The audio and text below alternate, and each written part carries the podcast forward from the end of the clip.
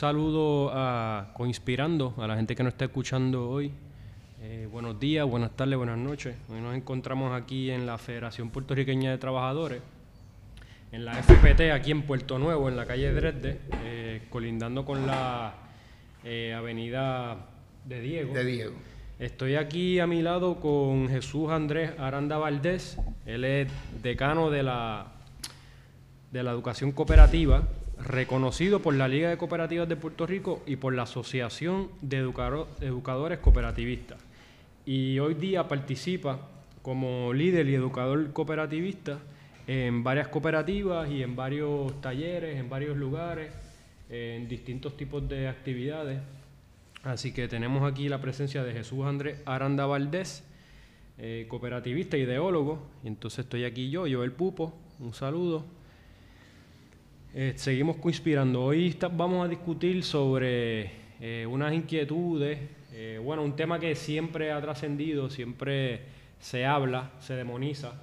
Y vamos a estar hablando sobre las raíces, el concepto del socialismo como tal el cooperativismo y los fundamentos de Antulio Parrilla Bonilla. Y se me olvidó decir que estamos conmemorando el año 2019, año del obispo y profeta Antulio Parrilla Bonilla. Del centenario. Del centenario.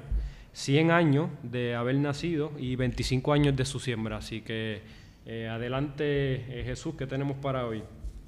Bueno, como tú muy bien introdujiste, ampliándolo un poco más, tanto usted como yo pues tenemos unas inquietudes compartidas eh, respecto a la personalidad, trayectoria y pensamientos de Antulio Parrilla, pero en conversaciones anteriores te recuerdas que habíamos acordado hacer eh, esta grabación a los efectos de profundizar un poco más, o sea, de que la las deducciones y observaciones en torno a nuestro excompañero de lucha, el obispo Antulio Parrilla Bonilla, vengan a ser el colofón de algo más profundo, ¿verdad?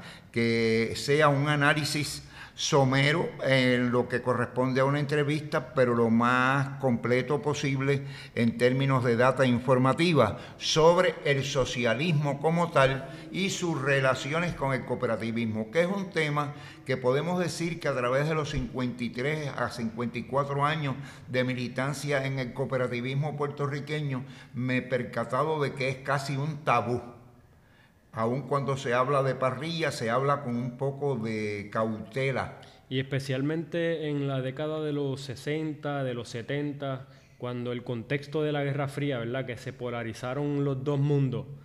Uno, el campo socialista, de la, representado siempre tradicionalmente como la Unión eh, de la República Socialista Soviética, y entonces, el, por otro lado, el, la economía liberal, neoliberal y, coopera, y sí, En el contexto o escenario puertorriqueño, podemos decir que concuerda a lo que tú dices, en, en el aspecto de que en la década de los 49 que se fundó la Liga de Cooperativas y se consolidó un poco la unidad de las cooperativas en Puerto Rico, hasta el 69, el 70, durante aproximadamente dos décadas hubo una especie de renacer y de fortalecimiento y perfeccionamiento del movimiento cooperativista, hasta donde cupo en aquellas limitaciones.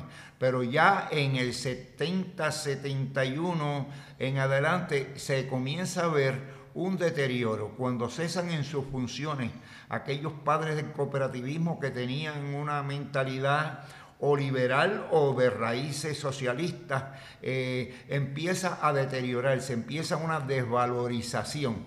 Y aunque se desarrolla entonces el cooperativismo en términos tecnológicos, en términos de capacitación administrativa, al confluir al cooperativismo, una camada, ¿no? O sea, una generación de personas educadas a nivel universitario. Sin embargo, por otra parte, eh, se nota la falla y también la desidia en que el cooperativismo sea un cooperativismo de acuerdo a sus raíces integral, de visión integral de la sociedad, ¿verdad? Y, entonces ahí es que comienza el periodo que estamos hablando, que estuvo entonces sujeto a la crítica posterior de Monseñor Antonio Parrilla. nosotros hoy día, en estos tiempos, en el pleno siglo XXI, eh, ya pasando a la segunda, la segunda, segunda década del siglo XXI, este, todavía el socialismo es como un demonio, es como demonizante, y, tú mismo le diste un tabú, pero ¿por qué, se debe tanto odio al socialismo? O sea, ¿qué es ser socialista? Pero antes de empezar, quiero dar un preámbulo sobre el libro de Introducción al Pensamiento Socialista, El Socialismo como Ética Revolucionaria y Teoría de la Rebelión, de Néstor Cohan, argentino, marxista, por, por supuesto. Pues mira, nosotros vivimos en un mundo y en un sistema de vorágine, de salvajismo, de explotación, de pobreza, malnutrición, desnutrición, destrucción del ambiente, burocracia, lucro, acumulación, mercado. Esas características, ¿qué representa? Esas características son la imagen perfecta del sistema capitalista. Del sistema capitalista y sus manifestaciones en la economía liberal y neoliberal. Toda esa idea del liberalismo económico y neoliberalismo, como conocemos hoy día. entonces, según la teoría socialista, hay una necesidad y una solución y una alternativa impostergable. Y eso se llama el socialismo como ética revolucionaria, diciendo ética como, como algo conforme a la, moral, ¿sabe? que trata del bien y del fundamento de sus valores, recto, quiere decirse, economía, eh, ética revolucionaria y como teoría de la rebelión porque el socialismo, la teoría, aspira a la restauración de la justicia en la tierra y termina con todos los males que nos afecta a la humanidad. Los seres humanos han vivido decenas de miles de años sin propiedad privada, sin de los medios de producción, sin economía de mercado y sin ejército ni sociedad dividida en clases. Así que la propuesta del socialismo como tal es justicia en la tierra, y libertad mayormente, y la libertad y el derecho, como planteaba también Monseñor Antulio Parrilla, que era una de las aspiraciones más grandes del ser humano. Pero entonces tenemos en los medios y tenemos campañas mediáticas este, hasta hoy día, porque nosotros recogemos ese odio del socialismo a través de las campañas mediáticas que hace usualmente la derecha internacional o hace el conservadurismo internacional. Pues entonces nos quiere meter miedo. Entonces ellos plantean que hay un orden económico natural, que es el, orden económico natural que ha planteado Adam Smith y todos esos filósofos la del siglo... De mercado. La economía de, mercado. Y la competencia. Y la competencia, que nace a partir del siglo XVIII más o menos. De mediados del siglo. Mediados del siglo XVIII, con la riqueza de las naciones, eh, el liberalismo. Esto es como una, es una transición de la Edad Media a, la nueva eh, economía, capital del capital liberal.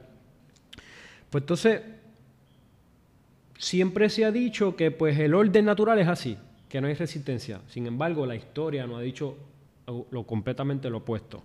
Y me refiero a la teoría de la rebelión. ¿Rebelión por qué? Porque el socialismo también está ligado al mejoramiento de la calidad del ser humano y está ligado también a las a las grandes protestas que se daban en contra de, de los regímenes totalitarios, como por ejemplo las primeras protestas y levantamientos de campesinos en contra de los faraones en Egipto, entre otros tipos de protestas, las rebeliones campesinas en la India, en la China clásica, las revueltas campesinas de Japón entre 1603 a 1863, eh, las rebeliones indígenas en América del Sur en 1780. Así que estamos hablando de que no existe un orden económico natural, sino que existe una dominación por el capital, pero también existe una resistencia y una lucha por la libertad de otras personas. Entonces, planteando un poquito más, algunos de los precursores del socialismo, la idea del socialismo, surge, o sea, uno de los primeros viene de la República del filósofo griego Platón, entre los años 428 y 348 a.C., tenemos también la utopía del canciller inglés Tomás Moro, 1473. Este, esto han sido unas concepciones utópicas de lo que debería ser una sociedad, cómo se debería constituir una sociedad. También está la obra Viaje a Icaria, donde se menciona la palabra comunismo también. Viaje a Icaria, estamos hablando de más o menos de qué tipo de... Eh, desde antes del siglo XIX, ya en el siglo XVIII, eh, habían las teorías que prefiguraban eh, la teoría del socialismo y del comunismo. También tenemos La Ciudad del Sol, del pensador italiano Tomás Campanella. Eh, la, Comunidad de Oceanía, de James Harrington, 1611-1677. Así que estamos hablando de que ya, para tan temprano, siglo XVIII, siglo XV, siglo XIV, ya, ya, se ha eh, idealizado, se está construyendo otro tipo de... Teóricamente. Teóricamente, de manifestaciones en la, en la sociedad y, respectivamente manifestaciones socioeconómicas, relaciones socioeconómicas.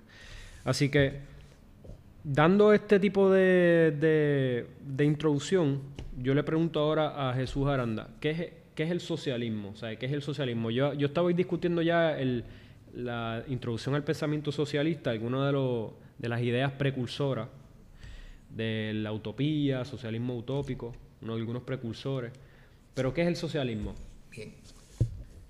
Si uno va a la doctrina marxista, te dicen que hay un solo socialismo, el socialismo marxista, ¿verdad? Con toda la visión totalizante y abarcadora de Carlos Marx.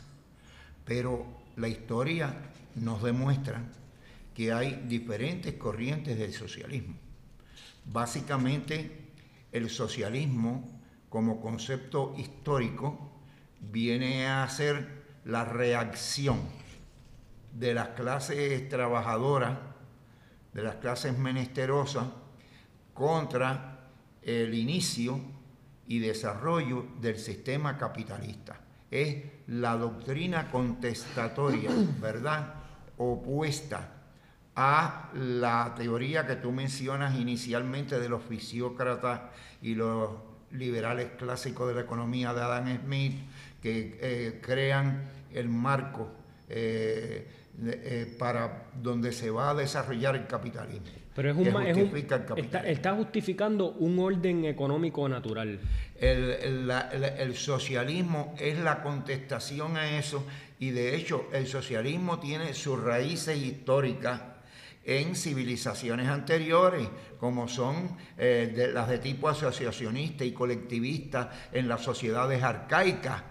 Lo único que cuando viene el capitalismo, que es un nuevo fenómeno en el acontecer de la humanidad, la respuesta a eso viene a ser el socialismo, que significa una oposición a, la propiedad privada o al uso excesivo o exagerado de la propiedad privada según algunas corrientes socialistas más moderadas, una oposición al sistema de mercado, una oposición al sistema de la competencia y, en fin, una oposición a todos los fenómenos que acaecieron desde los inicios de la revolución industrial y posteriormente algunos que no existían en aquellas épocas, pero que proféticamente Karl Marx las definió como, que, como venideras, ¿verdad? Estamos hablando de los oligopolios, de los monopolios, de los carteles, de los imperialismos, de los modernos imperialismos y todas esas cosas.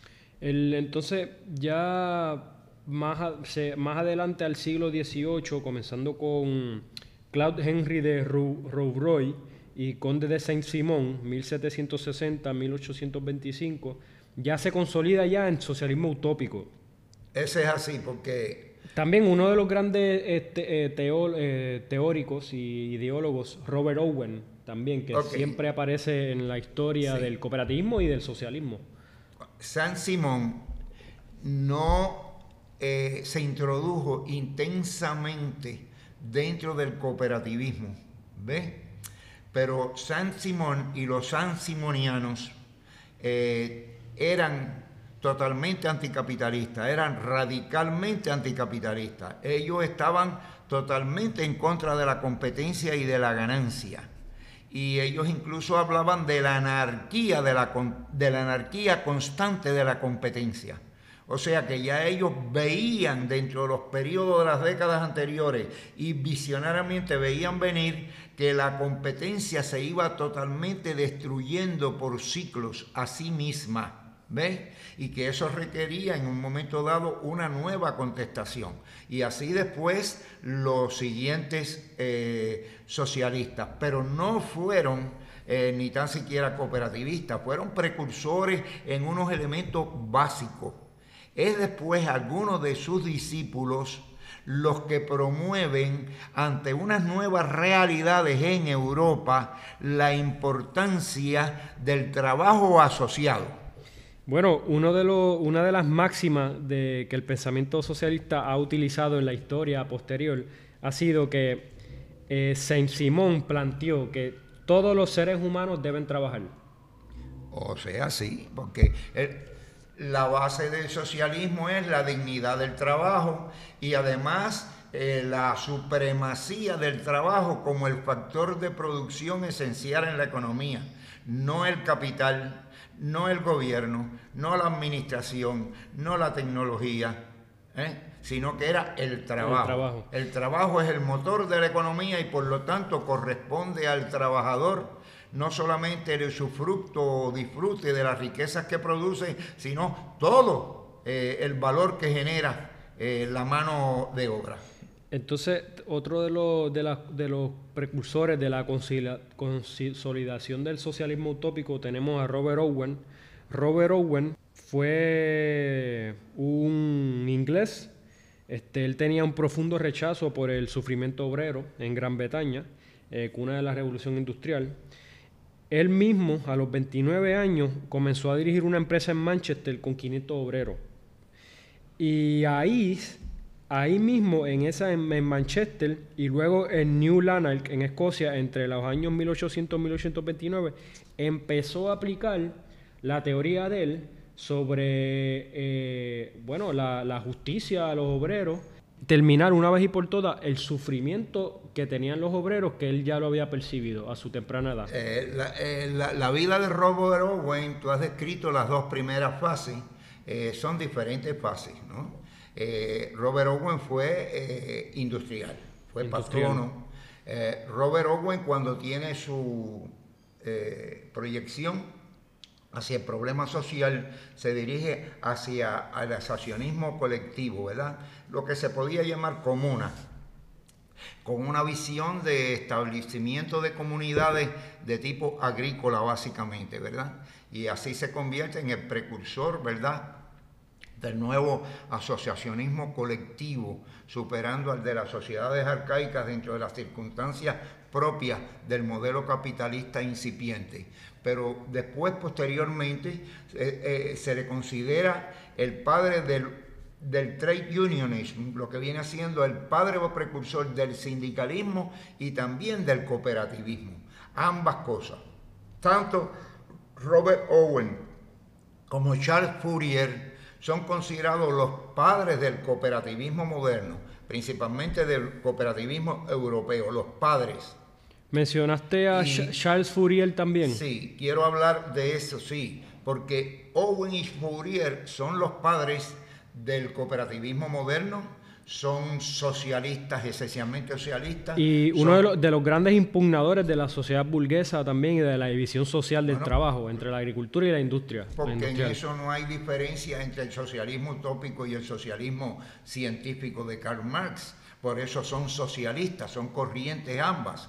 Owen era una persona más práctica, más dada a la militancia, sin dejar de ser un gran genio intelectual en su época eh, con, el contenido socioeconómico, ¿no? En el aspecto socioeconómico. Charles Fourier, por el contrario, era una persona más inhibida, más pensante, más dedicada a la cavilación. Se le tenía algunas como, como un orate en algunas de sus manifestaciones de tipo impreciso. Sin embargo, cuando se estudia bien a Charles Fourier, que es el padre de los falanterios, se ve que tiene una gran imaginación, porque de esa imaginación que se consideraba un poco alocada en la época, Charles Fourier lo que demuestra un gran talento en el cual se antecede al mundo moderno, porque él eh, prevé lo que ahora mismo estamos luchando los cooperativistas, el poder ver comunidades integralmente cooperativas o influenciadas mayormente por el cooperativismo. Él incluso idealiza en los falanterios una comunidad debidamente urbanizada donde habría amplitud de opciones para una vida comunitaria fácil y de holgura y de descanso y se le considera incluso el precursor del urbanismo moderno. Del urbanismo moderno. Y uno de los, obviamente, él identificó en toda su, su, su idea que este, la sociedad mercantil y la economía eh, monetaria eran como la fuente principal de la venalidad y la corrupción universal. Este, fue uno de los duros, unas figuras principales de, la, de los críticos eh, más lúcidos de la sociedad patriarcal, porque ya él también planteaba, y uno de los primeros que proclamaba, que el grado de emancipación de la mujer en una sociedad es el barómetro por el cual debe medirse la emancipación general de los seres humanos. Y otra cosa también que él ha, señalado es que en la civilización la pobreza brota de la misma abundancia. Sí, que fue uno de los tres, entre San Simón, Owen y Fourier, fueron uno de los tres socialistas utópicos más importantes del y Y más cercano al cooperativismo que San Simón. San Simón era más cercano a los fundamentos del socialismo como tal.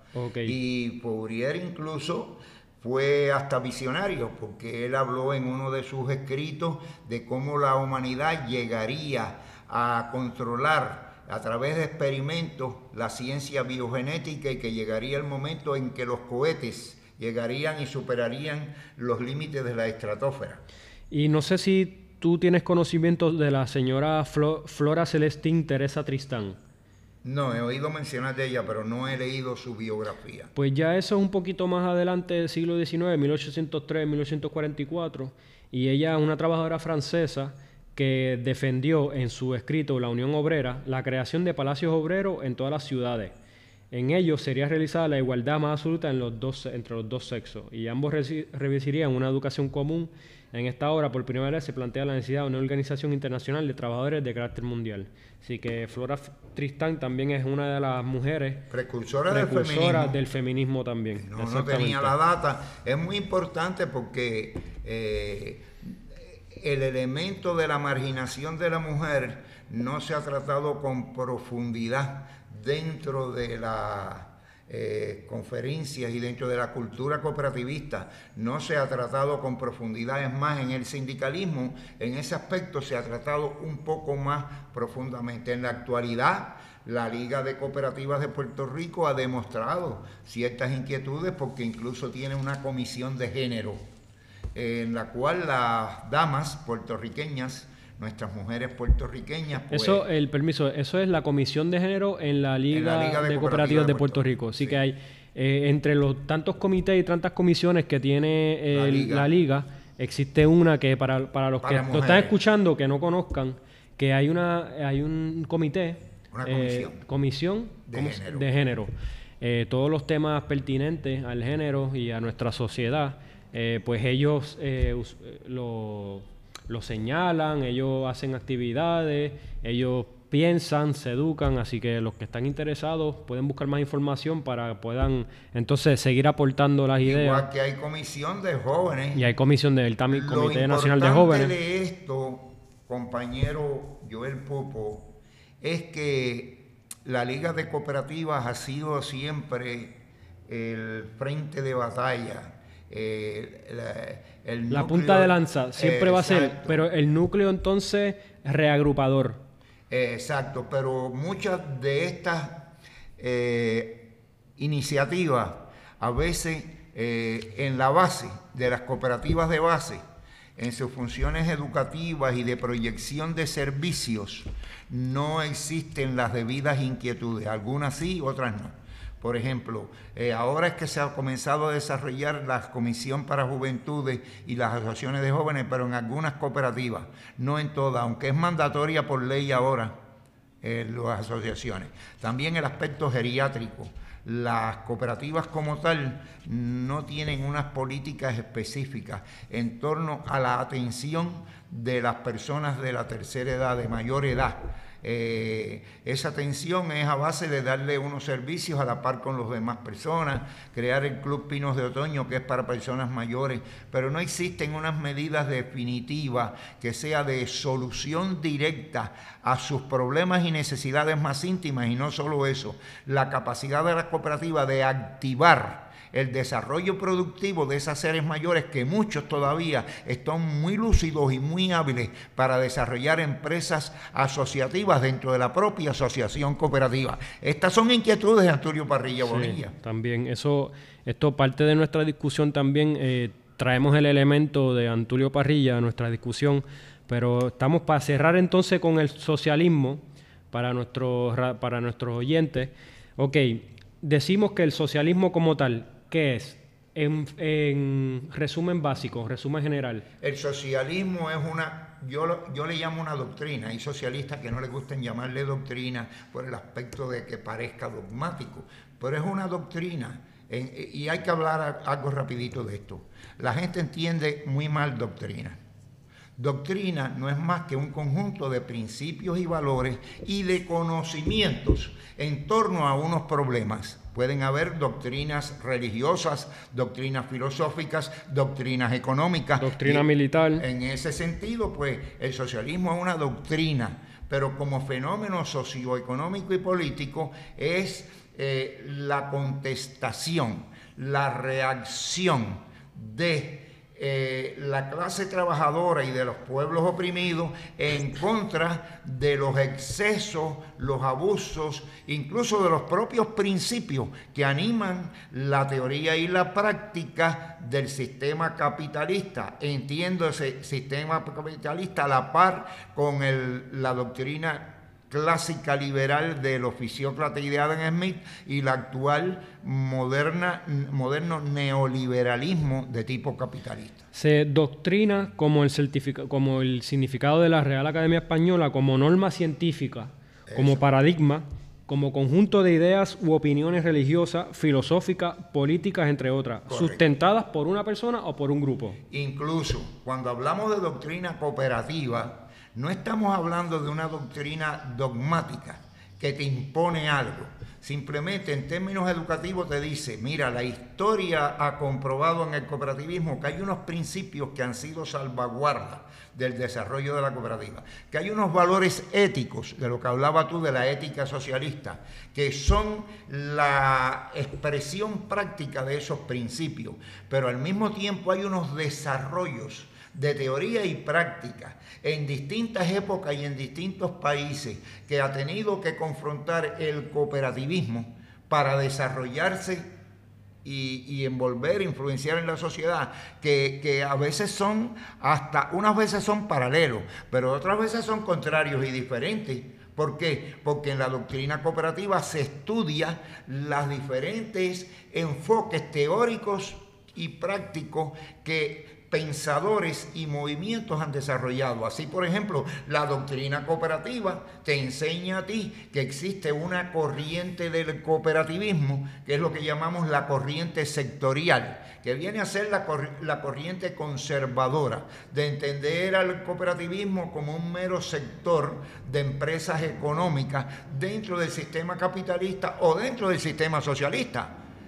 Y entonces está la doctrina integral de fundamento socialista, que es la emanada de los pioneros de rock, de los socialistas utópicos, que es la adoptada después por el socialismo, incluyendo marxista, porque llega un momento que se registra dentro de la doctrina cooperativa en términos históricos, en la cual hasta Karl Marx y Lenin aceptan el cooperativismo a pesar del resabio inicial de algunos de ellos.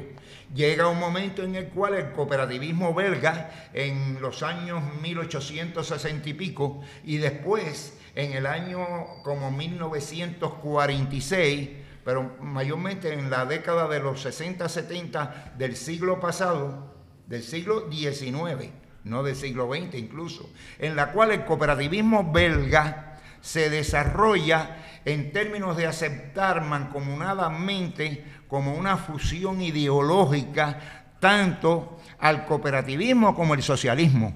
Y es tal el impulso y la capacidad educativa de ellos que logran convencer a los cooperativistas alemanes, franceses, a muchos otros cooperativistas que disociaban al socialismo del cooperativismo. No necesariamente totalmente contrario, pero como que no veían esa fusión ideológica que debía de existir. Sin embargo, dentro de la doctrina cooperativa se ha creado un consenso, ¿verdad?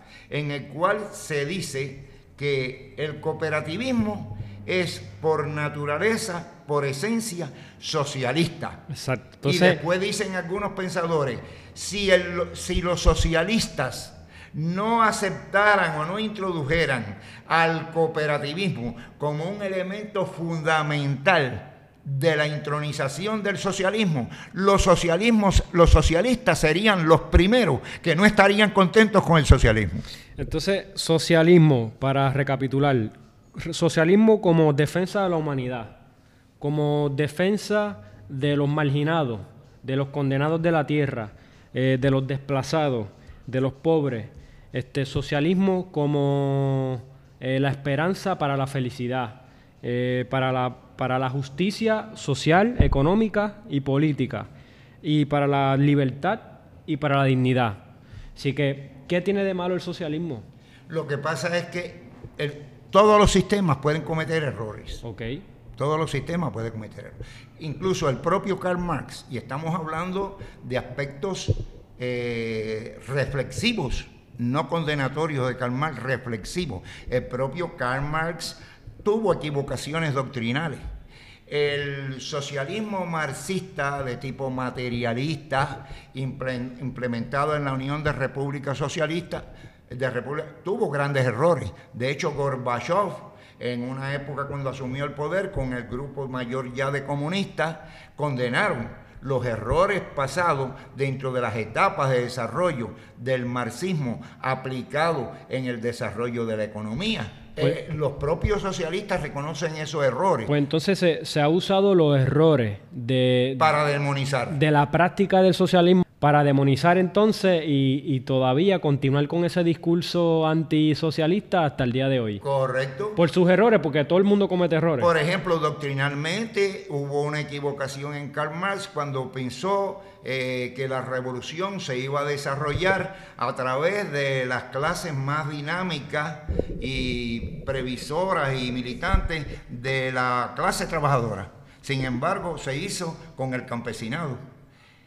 O sea que la historia se repitió a base de lo que dice el libro que tú leíste sobre la visión de cómo los campesinos eran los principales rebeldes en contra de los poderes en la época feudal, antes del nacimiento del nuevo capitalismo, ¿verdad? O sea, ya tú ves, ahí hay una, un error. Sin embargo, pues Karl Marx y el comunismo no se han equivocado, por ejemplo, en su teoría de la plusvalía. Muchos economistas modernos, aunque doran la píldora y no te mencionan plusvalía, te hablan de las apropiaciones indebidas, ilegales de los patronos capitalistas y te le dan la vuelta y te explican muchas cosas y te explican las soluciones que hay para eso. Si te, si te inventan soluciones para evitar el abuso del capital y de la apropiación ilegal de ganancias con leyes, con medidas contributivas, ¿qué quiere decir? Que Karl tenía razón en eso.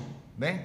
El propio Monseñor Antonio Parrilla, de ahora vamos a ya desembocar en eso, el propio eh, Antonio Parrilla, él no, es, él no era bobo, él conocía todas las doctrinas del anarquismo, del socialismo, y entonces aterrizando en su mente las experiencias de la historia, él no ha negado jamás, no negó jamás que él era socialista. Ahora dice, pero yo soy socialista, pero un socialista en esta forma es un socialismo que no se apartaba de los fundamentos del socialismo, que es la integridad del ser humano. Del ser humano, es lo que él llamaba un socialismo personalista.